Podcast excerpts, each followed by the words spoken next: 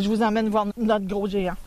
Le géant dont parle Hélène Leclerc, la directrice de la fondation du domaine de l'Aubinière, c'est un noyer noir très rare au nord de la frontière américaine.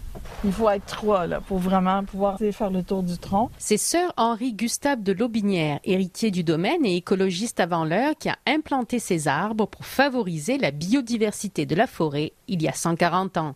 Donc, quand il annonce à tous ses collègues qu'il veut planter 10 000 noix de noyer noir, il y en a un qui lui écrit Tu n'auras même pas assez de bois pour faire un coffre à bijoux à ta femme. Imaginez, il ne croyait pas à son projet.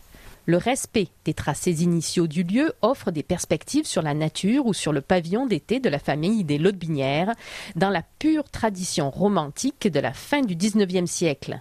Ici, l'accent est aussi mis sur l'éducation du public. C'est par nos activités que justement on se trouve à vraiment beaucoup plus vulgariser comme on a quoi, 22 ou 23 variétés de tomates? Des variétés que les gens connaissent pas, mais qui viennent puis qui découvrent. Le jardin offre près de 3000 variétés de végétaux aux visiteurs.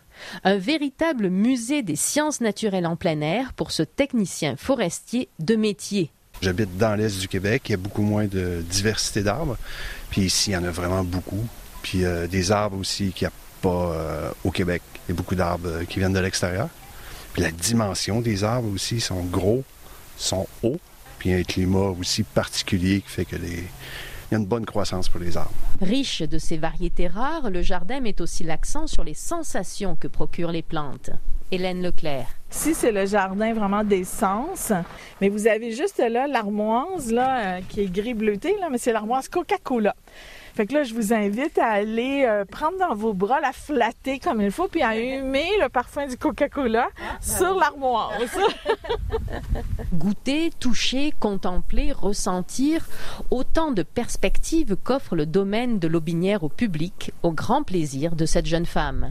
Moi, ça me donne une impression d'être en Europe en ce moment. Une impression de grandeur puis de, richesse. C'est ultra beau, en fait. Là. Jardin de Versailles, un peu.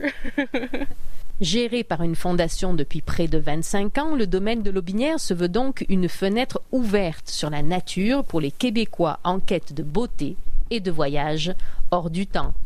Pascal Guéricola, Québec, RFI.